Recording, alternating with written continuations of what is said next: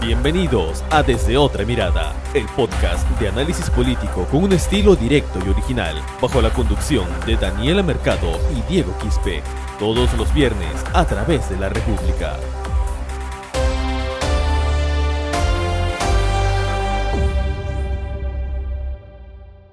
Hola, ¿qué tal amigos que se conectan a su podcast desde otra mirada? Bienvenidos a una nueva edición aquí en esta plataforma donde siempre analizamos la coyuntura política de nuestro país y sobre todo en estos días turbulentos. Les saluda desde la mesa de conducción Diego Quispe y también le damos la bienvenida a nuestra compañera Daniela Mercado. ¿Qué tal Daniela? Bienvenida. Hola Diego, hola a todos los que nos escuchan en esta nueva ocasión del podcast desde otra mirada. Bueno, algunas semanas que no emitimos programas, pero ya estamos de regreso y pues en qué mejor momento que hablar ahora de la vacancia, ¿no? Ya no es solo una moción, un anuncio de emoción, sino algo que ya se presentó, que cada vez está siendo más tangible y bueno, ya se admitió. Tengamos en cuenta que es la quinta vacancia que se habla en los últimos cinco años. Exacto. Eh, sorprendentemente, eh, esta semana ya se ha presentado la, moción de vacancia presidencial contra el presidente Pedro Castillo. Eh, la impulsa la congresista Patricia Cherinos de Avanza País y esta moción ha contado con 28 firmas, porque hay que recalcar de que para presentar una moción se necesitan 26, ¿no? Entonces lo han firmado 28, que en general son parlamentarios de eh, Avanza País, Renovación Popular y Fuerza Popular. Y como lo titulaba el diario La República hoy en sus páginas 4 y 5, es los mismos partidos que no reconocieron los resultados electorales del último proceso electoral que hubo este año, son a su vez los partidos que hoy por hoy impulsan la destitución del presidente Pedro Castillo. Una corrección creo que yo mencioné que se admitió, ¿no? Bueno, aún no se admitió, recién se ha presentado, ¿no? Ante la mesa directiva del Congreso y se va a debatir su admisión recién sería lo más probable en diciembre, ¿no? Eh, se están mencionando algunas fechas y tal vez sería el 7 de diciembre, pero claro, la fecha exacta lo tendría que decidir eh, el Consejo Directivo para pactar una fecha. Exacto, y para que pueda admitirse la, la, vacancia, la moción de vacancia, necesita 52 eh, votos a favor. A ver, entre Renovación Popular, Fuerza Popular y Avanza País tienen 43 votos. Ah, les falta, les falta 9 votos. El vocero alterno de Renovación Popular, el señor Muñante, dijo de que posiblemente los congresistas Gladys Echaíz y Roberto Chiabra de Alianza para el Progreso eh, van a votar a favor de la admisión de la vacancia. Entonces, por ende, dijo, solamente nos faltaría siete. La pregunta es, no, Daniela, ¿de dónde van a salir esos siete?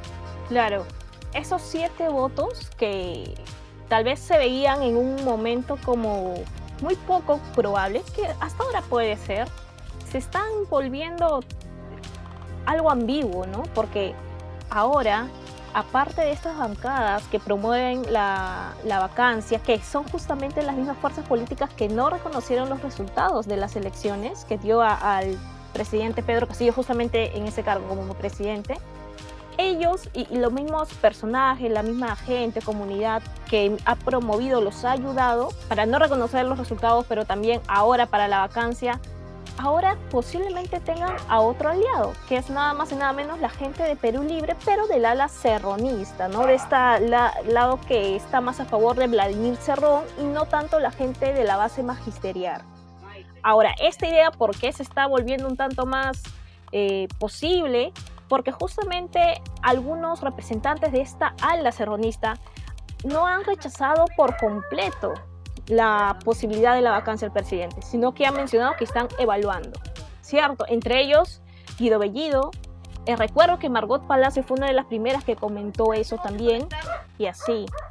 Y por otro lado, de la base magisterial, eh, sí soltaron un comunicado como si fuera una bancada aparte, ¿no? Que ellos sí eh, rechazan rotundamente esta posibilidad. Exacto. Este, Ahora, lo, importante acá también es analizar los argumentos de esta, de esta moción de vacancia. La moción, el borrador de, la, de, la, moción de vacancia originalmente tenía solamente tres puntos, que era la permisividad del presidente eh, ante la violencia de género, era el tema de los ascensos en las Fuerzas Armadas y el presunto tráfico de influencias que estaba haciendo su secretario Bruno Pacheco en la, en la SUNAT, ¿no? Ah, y también el hecho de que él nombró eh, a ministros vinculados supuestamente a agrupaciones terroristas. Esto en referencia en su momento a la, designación que hizo con, Guido Bellido, con, Iber Maraví este, y con el señor Héctor Béjar, ¿no? Entonces, vas, eh, eso eran los puntos originales del borrador de la moción. Pero ayer, cuando se presenta la moción de vacancia, esa, esa, esos argumentos se ampliaron a siete puntos. Uno de ellos, por ejemplo, cuestionaba el hecho de que el gobierno peruano siguiera eh, manteniendo relaciones con el gobierno de Venezuela. El otro era, por ejemplo, de que por el hecho de la inestabilidad económica. Claro. Ahora, eso también va en la misma línea que de lo que pasó ayer o se conoció ayer de la congresista fujimorista Marta Moyano, ¿no? En el que asusaba a, personas del rubro de transportes a que puedan implantar una huelga, que pueden estacionar ahí sus camiones y que causarían un caos total. Entonces, ¿de qué estamos hablando? ¿De dar estabilidad al país? ¿Realmente ese es su objetivo del Congreso? Eso es un argumento válido, suena un tanto contradictorio porque ellos están haciendo claramente lo contrario, no están buscando una estabilidad, porque si así fuera, no estaría pidiendo a la congresista Moyano a los transportistas que hagan una huelga y causen un caos total en el país. Y más porque estamos en una crisis sanitaria que del todo no estamos curados y muchos otros problemas más que hay en el país y no deberían aumentar una incertidumbre política, porque justamente la incertidumbre política genera inestabilidad económica también. Ahora, posiblemente la, la admisión de la moción de vacancia eh, se va a discutir, como tú mencionaste, el 7 de diciembre. Hasta, o perdón, la primera semana, entre el 6 y 10 de diciembre, es lo que tenemos por entendido, porque la próxima semana los congresistas tienen semana de representación. Entonces, todo puede pasar hasta llegar este, hasta esa fecha, en realidad, todo puede pasar.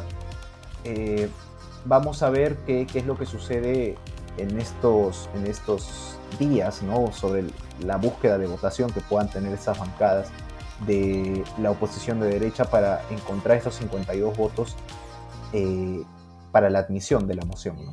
Claro, y justamente sobre el tema, el presidente eh, Pedro Castillo hasta ahora sigue sin pronunciarse ante los medios de comunicación. Bueno, hasta ahora lamentablemente no da ninguna entrevista a, ningún programa, etcétera, pero ya comenzó a pronunciarse sobre este pedido, ¿no? Para destituirlo. Lo mencionó hace días, pero también ayer, eh, que dio un tanto palabras un poco más fuertes eh, al respecto. Aquí lo cito textual.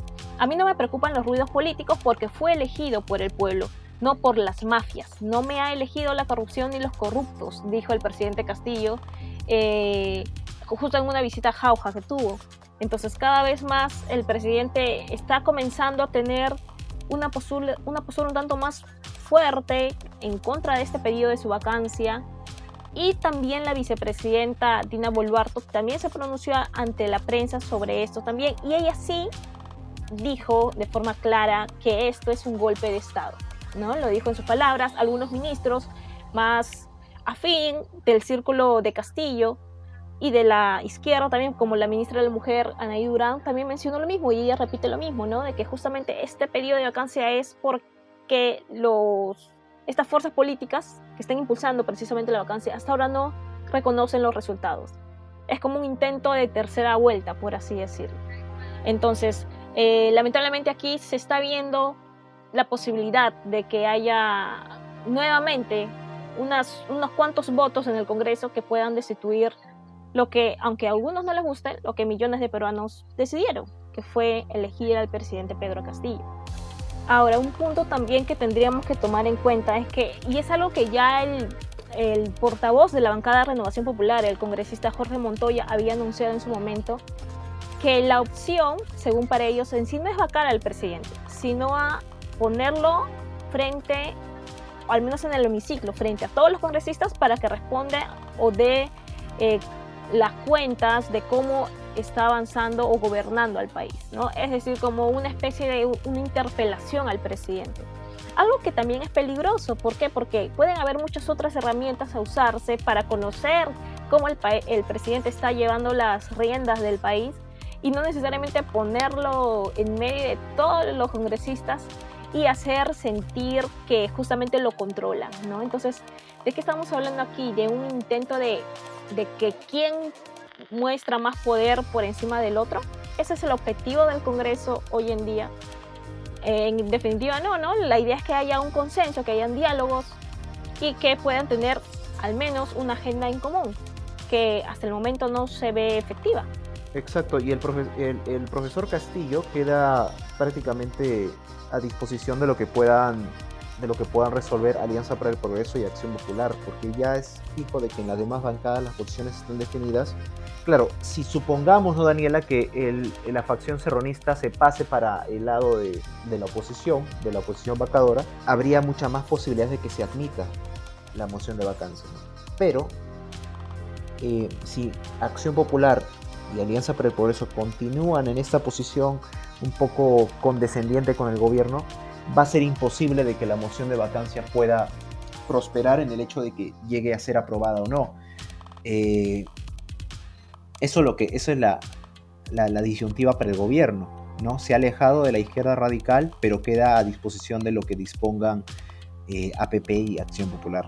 Y eso es un poco, eso es un poco preocupante, porque el presidente me imagino si ha visto lo que ha pasado el año pasado con la vacancia de Martín Vizcarra, debe saber de que es pecar de ingenuos confiar en, César, en César Acuña, en la palabra César Acuña, que en el, hecho de que él ha dicho eso, de que no va a apoyar la vacancia, pero que nos asegura de que no se repita el plato de la vacancia contra Vizcarra. Claro, ahora, si hablamos de Alianza para el Progreso, también tenemos que hablar eh, justamente la, nueva relación, por así decirlo, que está teniendo el gobierno Pedro Castillo con, eh, con César Acuña, ¿no? El nuevo secretario general es un ex candidato al Congreso de Alianza para el Progreso. Y también han sido designada una funcionaria en el MTC, en el Ministerio de Transportes y Comunicaciones.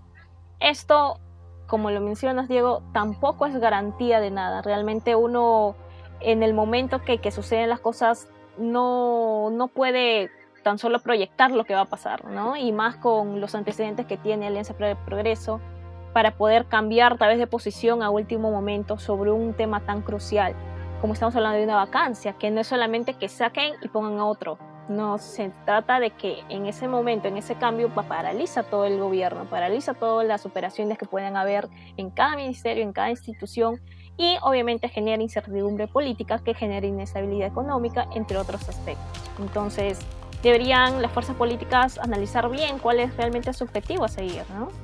Exacto. Bueno, hemos llegado a la parte final del programa. Eh, vamos a estar atentos en lo que pueda suceder con este conteo de votos. Eh, Patricia Chirinos ha dicho que le quedan dos semanas para llegar a los 52 votos. Yo particularmente creo que sí puede llegar esos números. Van a llegar esos números, pero no creo que puedan llegar a los 87 que exige el reglamento para vacar a un presidente de la República. Lamentable, Daniela, porque ya es la, quinta moción de vacancia en cinco años. Y esto habla mucho sobre la fragilidad de cómo se maneja nuestro sistema jurídico y nuestras instituciones. Claro, es que sí, esperemos entonces que, puedan que se puedan tomar las decisiones correctas y de todas maneras nosotros estaremos comentando todo lo que viene en un próximo episodio. Muchas gracias. Esto fue Desde Otra Mirada, el podcast de análisis político con un estilo directo y original. Sigue nuestros episodios a través de Spotify, iBox, Google Podcast y las redes sociales de la República.